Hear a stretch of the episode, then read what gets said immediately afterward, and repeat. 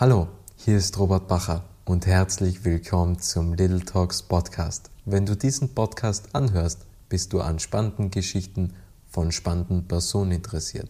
Das ist auch der Grund, warum ich vor über einem Jahr diesen Podcast gestartet habe. Ich wollte von spannenden Persönlichkeiten lernen und erfahren, wie ihre Geschichte aussieht. Und jetzt geht's los. Herzlich willkommen zum Little Talks Podcast. Hier geht es um reale Geschichten von inspirierenden Persönlichkeiten. Die Welt verändert sich, Inspirationen sind überall, genauso wie Geschichten. Es war noch nie so einfach, sich zu vernetzen und seine Geschichte zu teilen. Little Talks vermitteln 30-minütigen Interviews spannende Impulse, welche bewegen, zum Nachdenken anregen und Identifikationspotenziale schaffen. Das ist Little Talks. Mein Name ist Robert Bacher und mein heutiger Gast ist Tamara und Alexander Felder. Und die Tamara und der Alexander gehören zur dritten Generation der Felder KG. Und die Felder KG ist ein familiengeführtes Unternehmen aus Tirol. Sie haben noch zwei Cousins, Daniel und Patrick Felder, die ebenfalls im Unternehmen tätig sind und leitende Positionen im Bereich der Produktion übernommen haben. Tamara und Alexander bekleiden beide eine Position im Marketing. Zur Felder KG. Das Unternehmen wurde vor 65 Jahren von den Großeltern von Damara und Alexander gegründet und ist seit jeher ein Familienunternehmen. Das Unternehmen, der Fel das, die Felder KG, wird zu 100 Prozent durch die beiden Geschäftsführer Hans-Jörg Felder und Martin Felder geführt und gehört zu den Top 4 Holzbearbeitungsmaschinenhersteller weltweit. Die Felder KG bedient eine breite Masse an Kunden, Dazu gehören ambitionierte Heimwerker bis hin zur Kleinindustrie gehört da alles dazu. Zur Felder KG gehören die Marken Hammer, Felder, Format 4, Meyer und Citec. Tamara und Alexander sind bereits seit zehn Jahren im Unternehmen tätig. Sie verbindet eine große Chance, nämlich, dass sie beide sehr weltoffen erzogen wurden, viel gesehen und erlebt haben.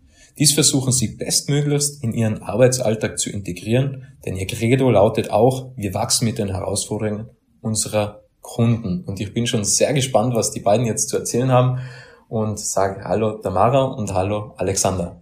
Hallo, auch wir freuen uns. Vielen Dank für die Chance, dass wir hier bei Little Talks dabei sein dürfen. Ja, hallo auch von meiner Seite. Es freut mich sehr. Ja, vielen Dank vorab für eure Zeit. Ich möchte gleich direkt mit den Herausforderungen starten. Ihr sagt, euer Credo ist, wir wachsen mit den Herausforderungen unserer Kunden.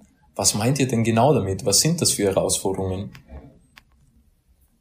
Die Herausforderungen ergeben sich von unseren Kunden über den Markt, weil der Kunde spiegelt am besten den Markt. Was benötigt er? Was benötigen seine Kunden? Wie können wir es am besten umwandeln in den Maschinenbau, äh, um besser zu wachsen, um Produktsicherheit zu geben, um mehr Mitarbeiter zu schaffen, um größer zu werden?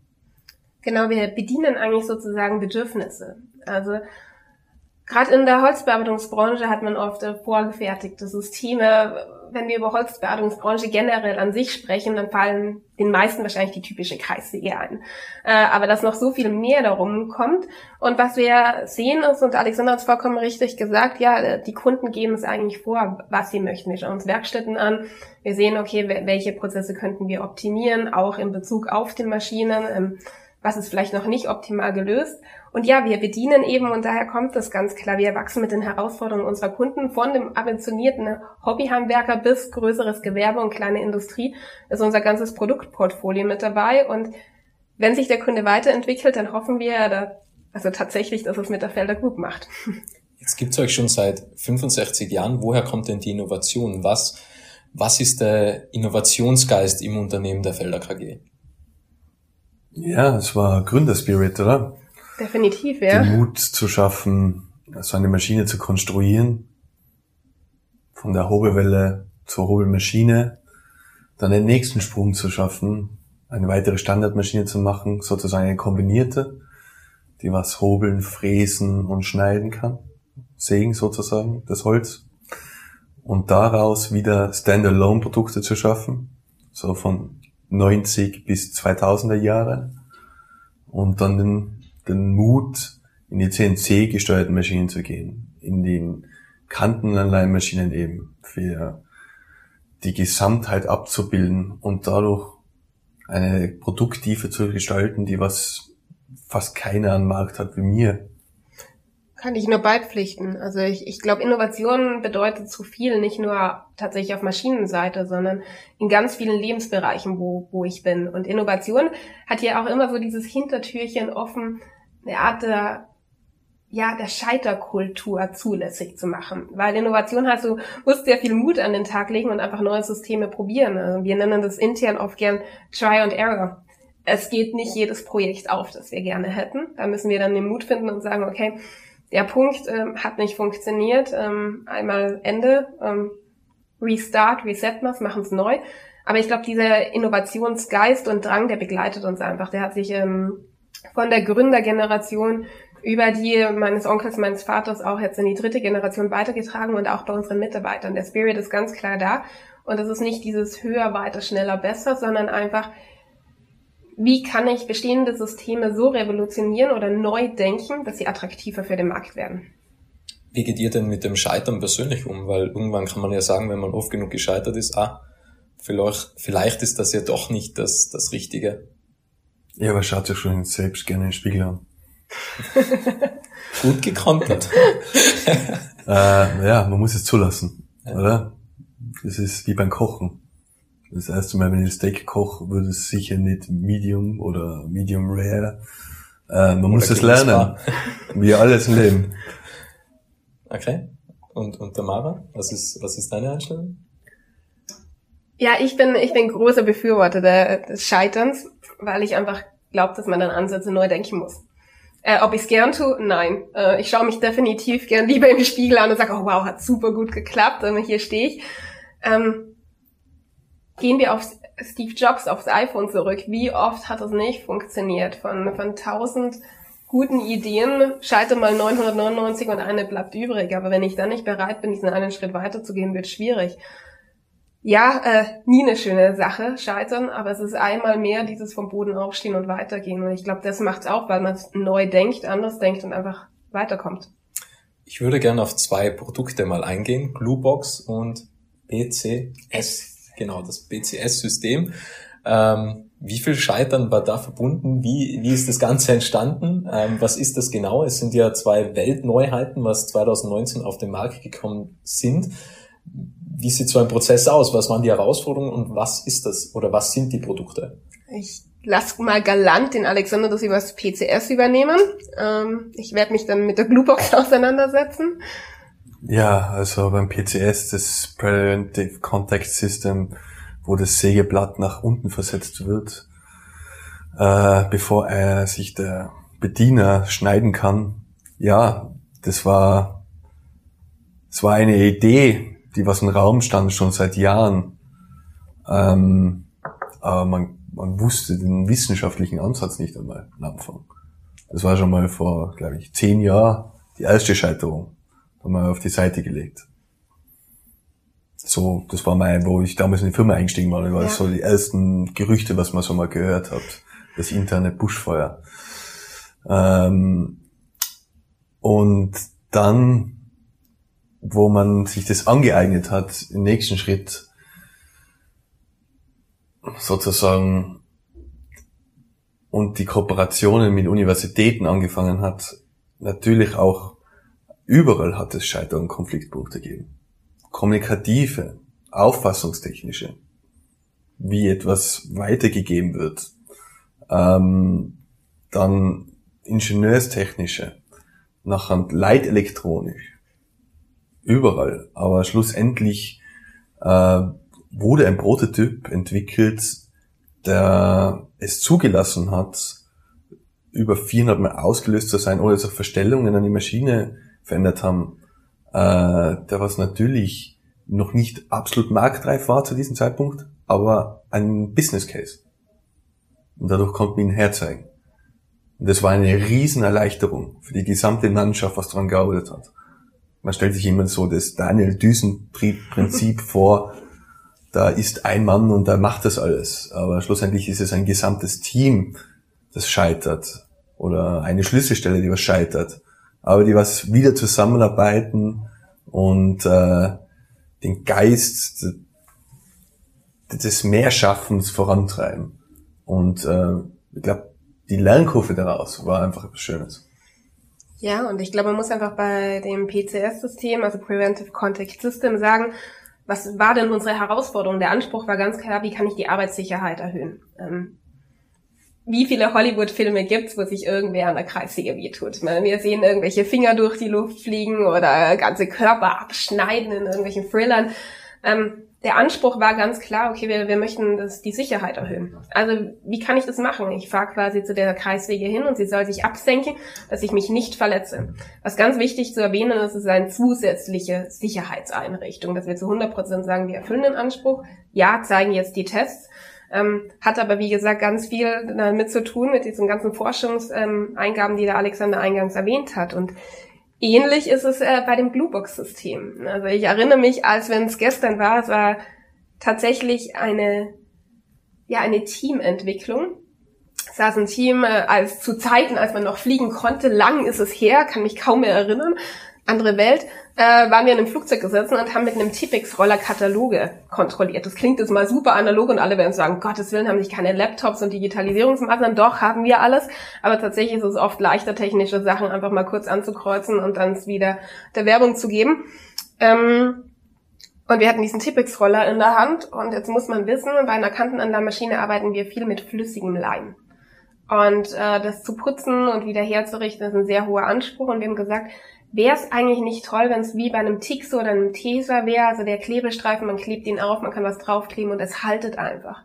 Und die Kantenanlagenmaschine erfüllt den Anspruch, dass ich eine Platte an eine Kante quasi anleimen, also verbinden muss durch irgendein Bonding, durch irgendeinen Kleber. Und so haben wir den Leim einfach von seinem flüssigen Aggregatzustand in einen statischen verändert und jetzt äh, lässt sich der auftragen. Zum Scheitern, es war ein riesiges Team, das sich über drei Jahre gezogen hat. Das Team war irgendeiner vom Team war immer kurz davor, quasi die Flinte ins Korn zu werfen und das ist einfach, man muss sich gegenseitig aufbauen, bis, äh, so haben wir es damals genannt, 2019 das Baby auf die Welt gekommen ist und wir uns einfach jetzt freuen, dass ein komplett neues, revolutionäres System da ist, das natürlich äh, beurteilt ist und über Umgebungstemperaturen, ähm, Aggregatzustände, Verarbeitungssachen etc. Aber ja, es sind einfach glaube ich, zwei ganz, ganz tolle Beispiele, die zeigen, wenn man will und an was glaubt, kommt man auch hin, auch wenn es Rückschläge gibt. Man muss nur diesen einen Schritt weitergehen. Ihr habt jetzt schon mehrere Male den Team Spirit und das Team angesprochen. Was macht denn in eurer Definition ein gutes Team aus? Oder wie würdet ihr euer Team beschreiben? Wie würdet ihr die, die Mannschaft hier beschreiben? Ich meine, wir sind gerade eineinhalb Stunden durch 84.000 Quadratmeter gewandert und ich fand's unglaublich. Alle waren gut drauf. Ähm, man hat's richtig gespürt in den, in den ganzen Hallen. Ähm, und das merke ich als, als Gast, als, sagen wir mal, Fremdkörper. Wie seht denn ihr das Team? Ich muss sagen, unsere, viele unserer Teams haben einfach super Führungskräfte. Definitiv, ja. Und ähm, es, die begleiten den Menschen und äh, begegnen den Menschen jeden Tag neu, fordernd und fördernd. Und ähm, ich finde, das passt so wie sie es machen, oder? Genau, wir wollen und ja niemanden umpolen. Also wir sehen ähm, den Mitarbeiter als, als großen Benefit im Unternehmen, das in Meinungs auch wichtig ist. Und es gibt halt eine klare Unternehmensphilosophie und Kultur, die vorangetragen wird. Und das funktioniert natürlich nur, wenn es über alle Ebenen hinweg kommuniziert wird. Mhm. Absolut. Kann ich nichts dazu sagen. Chapeau. Touché, danke, mein Lieber. Ähm, Nein, also ganz klar, ich glaube, Team Spirit ist, ist ganz wichtig und du sprichst jetzt was an. Bei Teams sprechen wir nicht nur und sagen, das ist Marketing und das ist produktionslastig. Nein, wir, wir haben ganze Teams hinweg über sämtliche Abteilungen bei uns und da wachsen die natürlich auch zusammen. Und man versteht ein bisschen, was macht denn Abteilung A und was macht denn Abteilung B. Wir unterscheiden ganz gern zwischen Front- und Backend, also tatsächlich die Marketing- und die Produktionsseite. Und da gibt es einfach zu übersetzen und ein bisschen auch Verständnis aufzubringen, wie andere Abteilungen agieren. Woher der Team Spirit kommt, ich glaube, wir machen natürlich außertourlich auch viel, was, was Firmen-Events und so angeht. Alles vor Zeiten von Corona.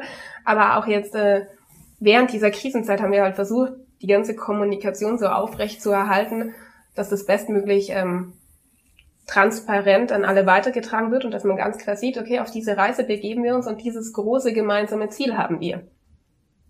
Wie gebt ihr die Vision an das Unternehmen, also an das Team weiter? Also weiß das Team, weiß die ganze Mannschaft, was die Vision der Felder ist? Es gibt eine Firmenzeitung, wo man versucht, so, so transparent wie möglich zu kommunizieren. Aber es sind oft auch die Teams in sich selber, die was kommunizieren und sich aufeinander fordern. Auch wiederum. Und die was sagen, okay, komm, wir müssen das rausbringen, das Produkt. Wir müssen jetzt am Markt gehen. Ähm, es sind auch von und Mitarbeiter was sagen, weil was ist jetzt los? Wo genau. kann ich die Beste jetzt endlich auf die Straße bringen? Wo findet man solche Leute? Fragen sich jetzt wahrscheinlich viele, viele andere Unternehmen. Einfach, einfach auch, ich glaube, den Menschen, ich, den ja. Menschen zulassen, oder? Definitiv. Ja. Seine, seine Meinung auch ähm, akzeptieren und respektieren und vor allem auch mal äh, umdenken. Das, das ist ganz, ganz wichtig. Und Alexander hat es einschneidend gesagt, das ist nicht nur die Firmenzeitung, die wir haben. Wir versuchen, das transparent in so vielen Messages zu geben. Also du, du hast es gesehen, dass du mit uns jetzt äh, dadurch gesprintet bist. Das war ja ein halber Marathon, den wir da mit dir absolviert haben. Ähm, unsere Slogans stehen überall. Es ist sehr klar, wir haben sehr, sehr flache Hierarchiestrukturen. Es, es wird viel gesagt, es ist sehr transparent. Wir haben das auch in, in sämtlichen Firmen-Events wieder, dass es die Leute sind. Und ich glaube, es ist diese Art das mag jetzt sehr traditionell klingen, aber diese Handschlagqualität, wenn wir das sagen, stehen wir zu 100 Prozent dazu. In Zeiten von Corona, wie haben wir das gemacht? Ja, über sämtliche digitale Medien, ähm, auch über viel, viel Videoaussendungen, dass die Leute einfach wissen, wo stehen sie. Und dann haben wir vielleicht dieses Gadget, mögen man es so nennen, diesen Claim am Familienunternehmen. Und das steht nur nicht dafür, dass wir ab und an mal da sind, sondern es sind einfach hier sechs Leute im Unternehmen, die, die omnipräsent sind in den verschiedensten Abteilungen und wo man sich auch äh, gern an die wenden kann. Also äh, wie gesagt, wir kennen einige noch äh, bei den Vornamen, würde ich sagen, ein Großteil von denen. Mit vielen sind mein Bruder und ich aufgewachsen, bevor wir überhaupt eigentlich wahrscheinlich Felder buchstabieren konnten, obwohl es so unser Nachname ist. Und daher, glaube ich, kommt dieser Team Spirit. Habt ihr Vorbilder im Bereich Leadership und Führungskräfte? Leaderships und Vorbilder selbst hier in Tirol, oder? Die was, wenn man mit den Personen redet, Wahnsinn. Einfach, die nehmen einen ein. Mhm. Wie sie sprechen, wie sie verkaufen. Ähm, es hat alles so seine Nuance und seine Facette, aber man soll, es ist wie ein Parfum, oder? Und ähm, ich stelle mir gerne selber mein eigenes Parfum am liebsten zusammen, auch wenn ich es nicht kann. Aber ich nehme halt von jedem einen kleinen Duft und dann versuche ich das zu sein. Ich distanziere mich klar von so Role Models und, und Vorbildern, weil ich es schwierig finde. Also ich bin ein sehr großer Verfechter von Individualität. Die versuchen wir auch an den Tag zu legen. Ich sag schon wir, weil es mein Bruder ähnlich auch macht wie ich. Und von dem her, man, man wächst ja auch mit seinen Aufgaben. Also ich würde sagen, ich denke wahrscheinlich heute anders, wie ich noch vor einem halben Jahr gedacht habe und ich werde in drei Monaten nochmal anders denken. Weil ähm, mit den Leuten, mit denen man in Kontakt tritt, mit denen man sieht, mit denen man sich austauscht, man übernimmt dann schon auch Sachen, aber man verändert sich. Also klar, klares Role Model habe ich definitiv nicht, nein. Du hast es so eben angesprochen, man wächst mit seinen Aufgaben. Wie geht denn ihr mit den Branchen spezifischen Herausforderungen oder beziehungsweise Bedürfnissen eurer Kunden um? Wie, wie, wie handhabt ihr das? Mit den Kunden reden. Den Kunden reden und ich äh, sag's ganz gerne, obwohl ich muss sagen, der Spruch stammt nicht von mir, aber auch wir sind nicht der Robin Hood der Holzbearbeitung. Ähm, alle Wünsche kann ich nicht erfüllen. Ja, aber ich kann sie mir anhören und ich kann sie ähm, umsetzen, wenn, wenn es im Machbaren ist und wenn es auch Sinn ergibt. Also man muss jetzt schon runterkategorisieren, dass nicht alles, was wir sehen oder wahrnehmen oder auch an uns herangetragen ist, Sinn ergibt. Also man muss dann schon einfach unterscheiden, was braucht die Masse und was braucht sie nicht. Also wir sind kein individueller Maschinenbauhersteller, der jetzt für jeden Kunden diese eierlegende Wollmilchsau macht. Nein, wir haben 180 verschiedene Maschinenmodelle mit 21.510 Optionen, grob jetzt über den Finger gebrochen. Ähm, es ist schon eine sehr hohe Varianz und Vielfalt. Also sollte für jeden was dabei sein, würde ich sagen. Ähm, wir hören zu, ja. Wir hören sehr, sehr genau zu, definitiv. Und ähm, wenn wir sehen, ja, das ist äh, der Weg, den wir auch mit uns vereinen können, mit der Firmen, ähm, Philosophie, dann setzen wir das gern um, aber es muss halt auch einen Mehrnutzen haben und einen Mehrnutzen, der beidseitig gerechtfertigt ist. Absolut. Markt ist immer ein Geben und Nehmen, wie alles im Leben fast. Zuhören ist quasi eins der wichtigsten Dinge, die was man wahrscheinlich haben kann in der Kundenkommunikation. Oder? Absolut. Also es gibt wahrscheinlich nichts Wichtigeres, als wie den Kunden wirklich in- und auswendig zu kennen, was will er und, und was sind, was sind seine Bedürfnisse und Wünsche. Ja, wer ist dein Kunde? Was will dein Kunde tun? Wie will er es tun? Sehr ehrlich sein. Ich glaube, der beste ist, also mein, mein großes, ich glaube, der beste Artikel, den ich überhaupt in den letzten Jahren gelesen habe, ähm, war von Brand 1 und die haben gesagt, weiß gar nicht mehr, wer es gesagt hat, aber es stand in Brand 1 drin, ähm, wenn du deinem Kunden nicht die Wahrheit sagst, wird sie dir sehr schnell beigebracht. Ja, und das ist so. In etlichen Kundengesprächen, die mein Bruder und ich auch draußen am Markt oder auf Messen geführt haben, wenn du nicht sagst, was Sache ist, dann wird es dir beigebracht. Also eine Transparenz muss herrschen und es muss eine Kommunikation auf Augenhöhe herrschen. Und ich glaube, dann kommt man ans Ziel für beide Seiten. Und wie gesagt, sieht auch einfach, was, was sich verändert und kann daran arbeiten. Was würdet denn ihr sagen, sind die größten Erfolgstreiber der Felder KG und für was steht denn die Felder KG? Handschlag als allererstes einmal. Passend zum Gewerbe. ähm, Innovation. Der Mitarbeiter im Fokus, glaube ich, ganz stark, wenn wir innerbetrieblich uns das anschauen. Ähm, Kundenorientierung, besser zu verstehen, ähm, was der Kunde auch möchte und was die marktspezifischen Gegebenheiten sind. Äh, Alexa, kannst du wahrscheinlich besser drauf eingehen. Ähm, Amerika wird anders ticken wie Europa, oder? Natürlich. Amerika ist ein anderer Markt, anderer Holzverarbeitungsmarkt. Sachen werden anders bearbeitet, nicht den klassischen Stil, wie wir uns einen Schreiner, Tischler vorstellen, in sagen wir mal diesen Alpenstaat Tirol, Bayern, Südtirol. Ähm, und natürlich andere Ansprüche. Es wird mehr über Plattenverarbeitung geredet, es wird aus dem Material genestet, also mit aus dem vollen Plattenmaterial gearbeitet, selten Zuschnitte, äh, einfacher gebaut allgemein, aber das heißt nicht von der Qualität schlechter, ähm, einfach marktforcierender, wie Amerikaner sind. Südamerika ist auch wieder eine andere Auffassung, ist wir waren ein bisschen starker überrascht, Kantenmarkt. ja. Genau. Äh, vor allem Mexiko, aber Mexiko ist halt ein großer Zulieferer in diesem Bereich. Wieder Steht zu eigentlich in Amerika. jedem Land auf der Welt eine Holzverarbeitungsmaschine von euch? Also es klingt jetzt so. jeden Land, jeden Kontinent. In jedem Kontinent definitiv. Ähm, mir wäre jetzt ein Land so spezifisch eingefallen, wo ich sage, da wüsste ich jetzt nicht, dass was von uns steht, aber sonst äh, sind wir, glaube ich, sehr, sehr flächendeckend präsent, ja. Ja. Wie geht ihr, also holt ihr dann allgemein Kundenfeedback von allen Ländern ein oder gibt es, oder ist Europa jetzt der Hauptmarkt oder, oder ist es Dachmarkt oder? Europa ist sicher einer der traditionellen Märkte, die was uns, wo wir stark vorhanden sind, aber auch noch stark wachsen können. Also wir geben uns jetzt nicht zufrieden so schnell. Definitiv nicht. Und äh, wir müssen schon global sehen. Also wir sind ein global äh, agierendes Unternehmen mit äh, 270 Außenstellen, haben eine Exportrate über weit über 90 Prozent. Äh, logischerweise Österreich ist jetzt nicht das größte Land der Welt. Ähm, Plattenmaße, der Alex hat es angesprochen, sind in Amerika komplett konträre wie zu Europa. Wenn wir nicht aufpassen, ähm, in welchen Stärken die dort drüben verarbeiten, dann konstruieren wir am Markt vorbei. Also ja, wir brauchen Kundenfeedback überall zurück. Vor allem, äh, weil das in den Sparten komplett anders auch aussieht. Der Alexander hat es soeben angesprochen, Wachstum und, und ähm, weiter wachsen. Wie, wie seht ihr denn das? Oder wie, beziehungsweise wie bleibt man motiviert? Weil ihr seid jetzt auf Platz vier weltweit der Holzverarbeitungsmaschinen. Sagt ihr, okay, wir wollen unbedingt Platz, ein, äh, Platz eins werden? Oder woher kommt die Motivation? Woher kommt der Antrieb?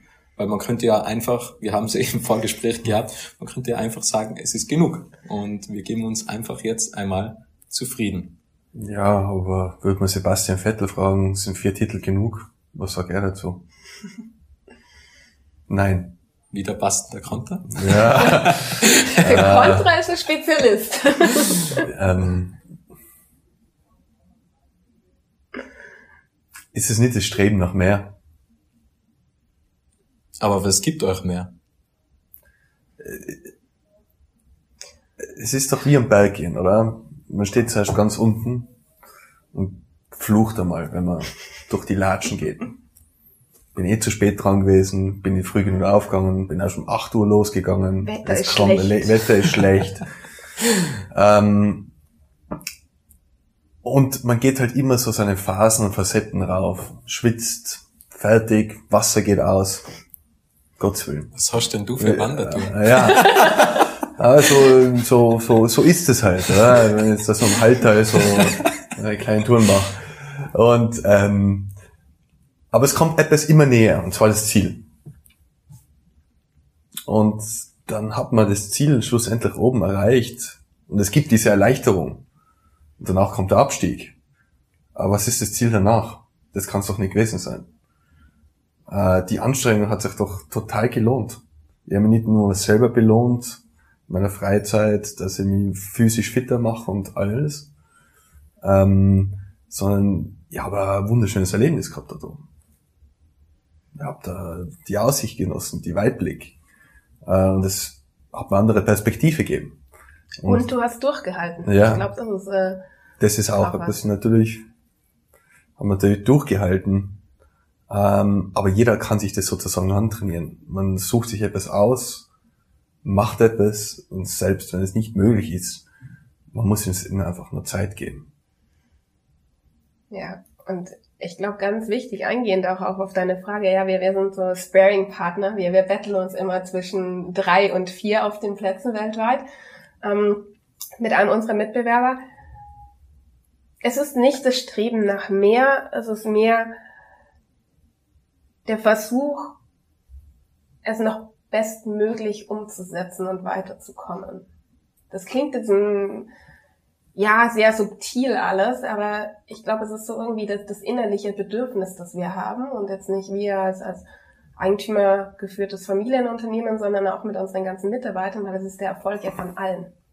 Ähm, es sind so, so viele Key-Leute da drin und da zähle ich wirklich jeden einzelnen Mitarbeiter weltweit, nicht nur hier im Headquarter dazu, dass er dann als seinen persönlichen Erfolg irgendwie darstellen kann. Also ich, ich sehe das auch bei unseren Verkäufern, wenn dann Anrufe kommen oder wenn sie freudestrahlend erzählen, dass sie jetzt eine Maschine verkauft haben, weil es ja ein persönlicher Erfolg ist, der wiederum sich mit dem Unternehmen spiegelt. Und ähm, man entscheidet sich und man setzt sich ja für was ein und natürlich möchte ich dann bestmöglichst weit wohin kommen. Ähm, ist es so eine Sache wie bei The Wolf of Wall Street? Bist du ein Machtmensch? Bist du ein Geldmensch? Nein, es ist einfach die, diese Sache, vielleicht was im Leben erreichen zu wollen und, und auch was weiterzugeben an die nächsten Generationen. Was ist denn in eurer Definition Erfolg, also für euch persönlich? Was, was würdet ihr als Erfolg verzeichnen? Außer es Wandern am Gipfel ankommen. Trotz Regen und, Schle- und allem drum und dran. Menschen und wirtschaftlich sich zu bewegen, einfach. Das Beste aus Mitarbeitern rauszuholen, das Beste aus einer Beziehung rauszuholen. Ähm, so wie unser Gespräch, das Fordernde äh, zum Teil. Und einfach etwas zu bewegen. Und nicht zurückzuschauen und sagen, hm, war ich unzufrieden? allein diese Frage nicht zuzulassen. Und selbst wenn man sie zulässt, zu sagen, okay, wie kann ich es noch ändern? Wie kann ich mein Buch schließen? Ich glaube, Erfolg muss man auch gleichsetzen irgendwo mit Dankbarkeit. Und Dankbarkeit ist eines der wenigen Wörter, die keine Erwartungshaltung erfüllen muss. Und ich denke, so sollten wir Erfolg eigentlich auch kategorisieren. Es ist keine Erwartungshaltung, sondern es ist einfach, äh, wie gesagt, die, die, dieser Schritt, ähm, wohin zu gehen, ganz egal wie er ausgeht. Ähm, Erfolg ist auf so vielen Ebenen definiert. Es kann wirtschaftlicher sein, es kann gesellschaftlicher sein, es kann ein emotionaler Erfolg sein. Und ähm, von dem her würde ich es wirklich fast gleichsetzen und sagen, okay, in dem Moment, wo wir, wo wir dankbar sind, haben wir auch ein bisschen Erfolg für uns selbst verbucht. Würdet ihr sagen, dass es wichtiger denn je ist, dass man Eigenverantwortung übernimmt? Ja. Von Das hat doch Seite schon. Europa groß gemacht. Eigenverantwortung. Das macht nach wie vor Nationen groß. Also von mir, wie, wie eingangs erwähnt, ein ganz klares Ja. Eigenverantwortung muss man an den Tag legen. Wenn ich nicht Eigenverantwortung für mich selbst übernehme, wie kann ich dann von anderen Leuten das verlangen, beziehungsweise überhaupt irgendwas von anderen Leuten verlangen? Wie geht ihr da im, im Einstellungsprozess dann um? Also wie findet ihr dann, dann eigentlich die richtigen Leute, also die, was dann auch gute Führungskräfte sind, gute Mitarbeiter? Ähm, Gibt es da irgendwelche Learnings, was ihr mitgeben könnt oder irgendwelche Erfolgstreiber im Hiring-Prozess? Seine Eigenverantwortung. Nein, äh, ich würde sagen, viele Mitarbeiter sind mit uns gewachsen. Das ist ein großer Vorteil. Ja. Ich habe es vorhin kurz in, in, der Firmenführung gesagt, wo jetzt alle unsere Zuhörer natürlich nicht dabei waren. Ich entschuldige mich an dieser Stelle. Aber ähm, wir haben über Lehre bei uns im Unternehmen gesprochen und tatsächlich sind äh, 40 Prozent unserer jetzigen Produktionsführungskräfte haben mit einer Lehre bei Felder gestartet. Also ich glaube, das zeigt schon sehr viel. Ähm, und dann haben wir über Kultur und Cultural Fit auch gesprochen. Also ja, ganz egal welche Herkunft, welche Religion der hat, wie alt er ist, männlich, weiblich, es spielt alles keine Rolle, sondern es muss irgendwo das Mindset passen und das siehst du sehr, sehr schnell und ich würde sagen, wir haben wahnsinnig unterschiedliche Charaktere hier in der Firma, aber wir arbeiten halt auf das gleiche Ziel alle hin.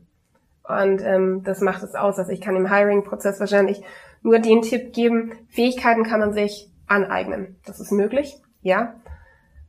Aber der, die soziale Komponente muss sehr gut passen.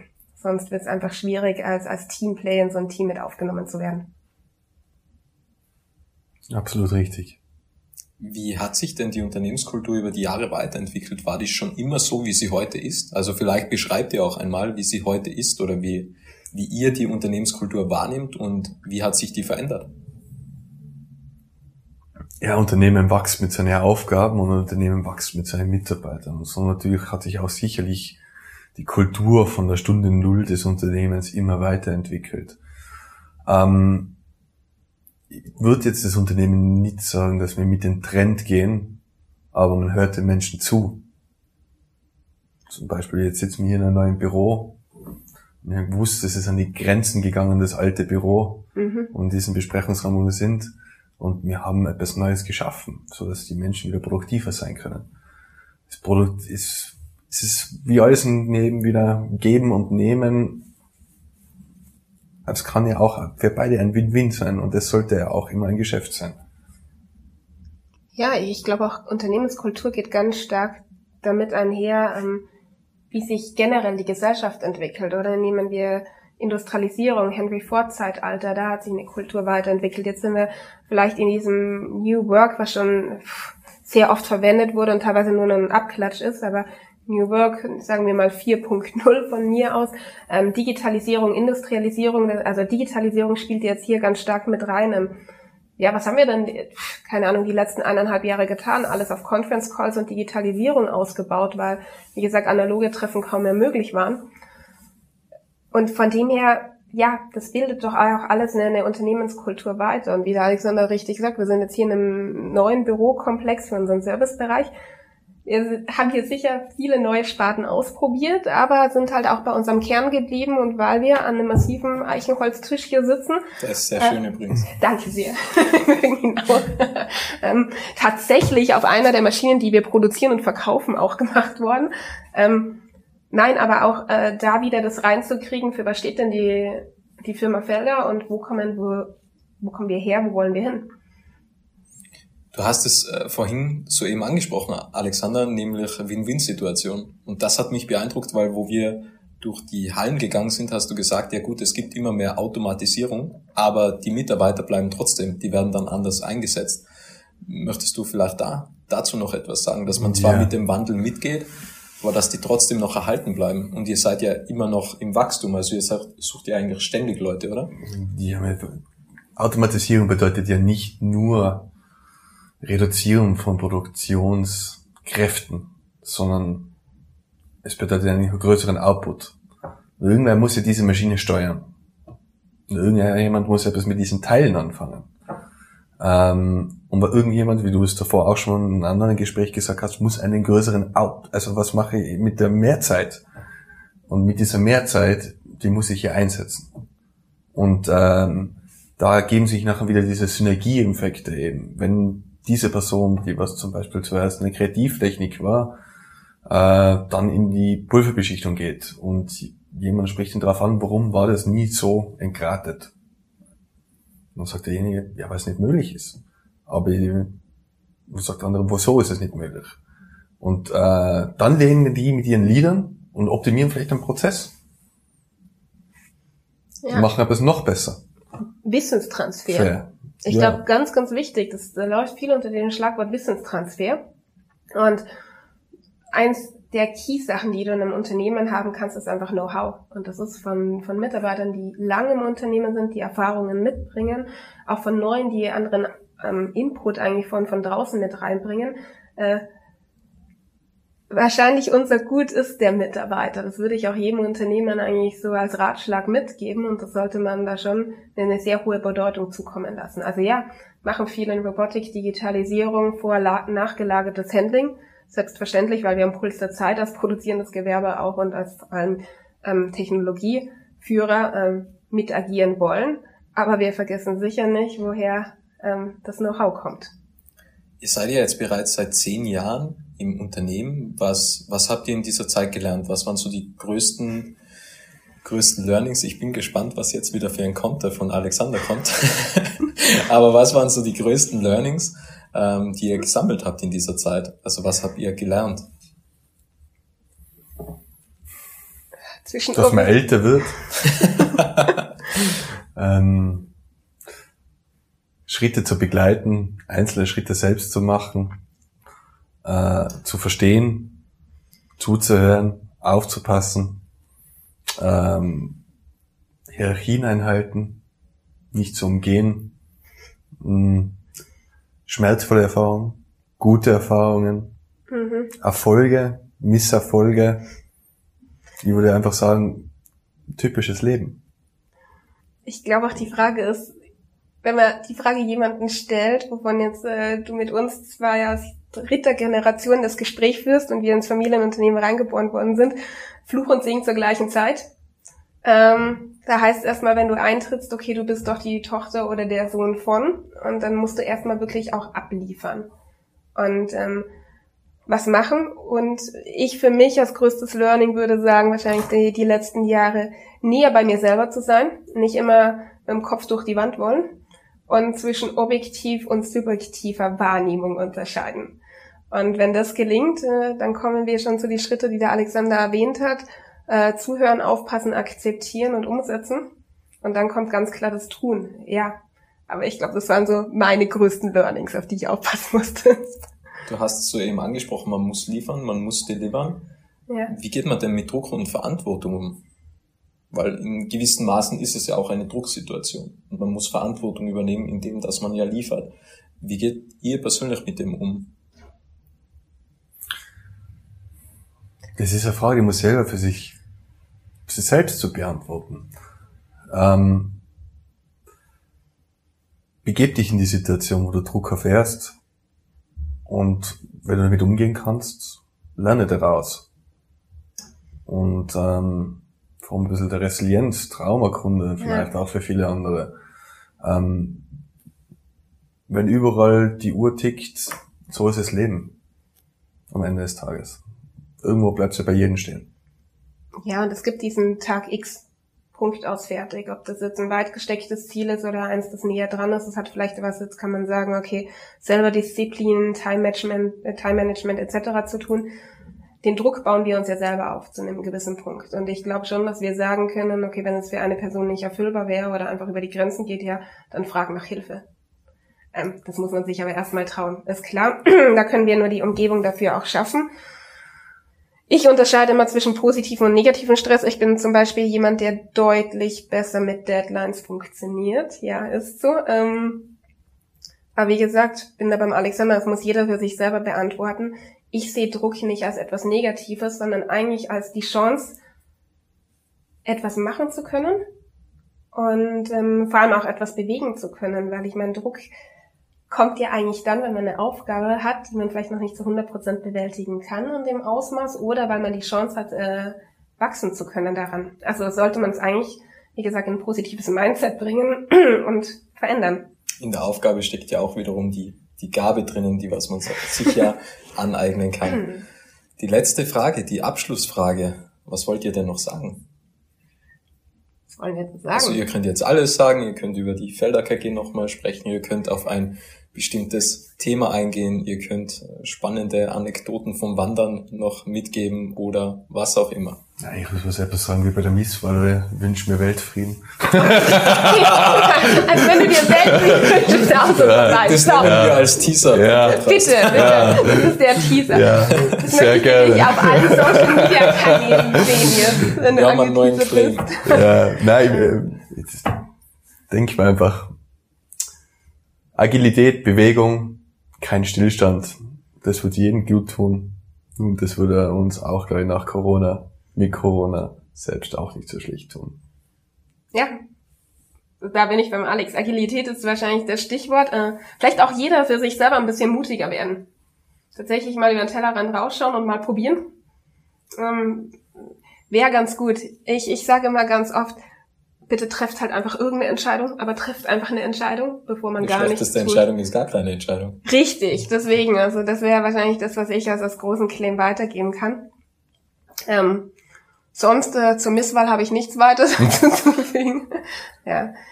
Äh, wie gesagt, mutig den einen Schritt vorausgehen und vielleicht einfach äh, sehen.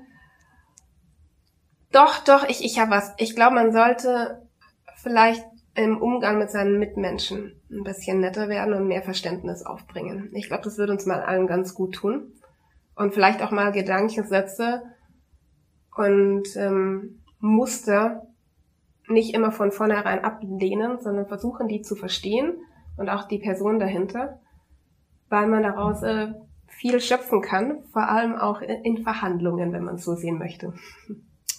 Hat sich das jetzt, also diese Erkenntnis vor Corona schon ergeben oder, oder jetzt äh, bestimmt durch Corona einfach netter zu den Mitmenschen zu sein, ähm, die Mitmenschen anders zu behandeln? Nee, definitiv schon äh, vor Corona. Also ich bin immer ein großer Freund davon, dass man jedem auf Augenhöhe begegnet und vor allem ihn auch seine Meinung haben lässt.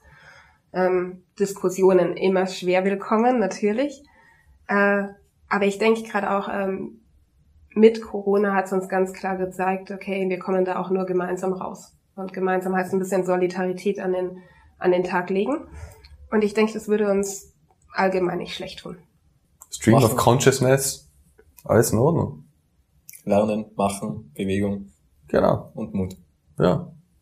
So, so sein Mut kommt in den letzten Podcast-Folgen immer mehr vor. Also jeder, jeder sagt zum Schluss, ich wünsche mir mehr Mut für die, für die Gesellschaft. Ja, kann ich nur unterstreichen. Ne? Aber es gibt eine einfache Matrix dazu. Zehn Punkte. Eintrittswahrscheinlichkeit und Schadenshöhe. Ja. das nehmen wir jetzt als Teaser. Ja. Das, das andere wurde soeben abgelöst. Ja, super. Der Weltfrieden. ja. Ja gut. Vielen, vielen. Dank für das spannende Gespräch mit euch beiden. Vielen, vielen Dank für die tollen Eindrücke, für die Führung. Ja, das hat mich ganz besonders gefreut und danke, dass ich euch beide auch kennenlernen durfte und auch danke an alle, die da draußen zugehört haben. Ja, wir sagen vielen Dank. Äh, wir wollen dich aber nicht gehen lassen, ohne dass du was von uns bekommst. Oh! Aus Holz traditionell, alle werden es jetzt nicht sehen, aber ich beschreibe es kurz, es ist die Männerhandtasche. Es ist ein Sixpack-Transportmittel, was auch immer du da drin transportieren willst. Ähm, wollen wir dir mitgeben, damit wir dir ein bisschen in Erinnerung bleiben und sagen, äh, danke, dass wir dabei sein durften, Robert. Danke, Robert. Ihr bleibt mir immer in Erinnerung. vielen, vielen Dank für das tolle Geschenk und ja, vielen, vielen Dank für das tolle Gespräch mit euch. Sehr gerne. Schön, dass du den Podcast bis zum Ende angehört hast. Wenn dir diese Folge gefallen hat, kannst du den Podcast gerne abonnieren.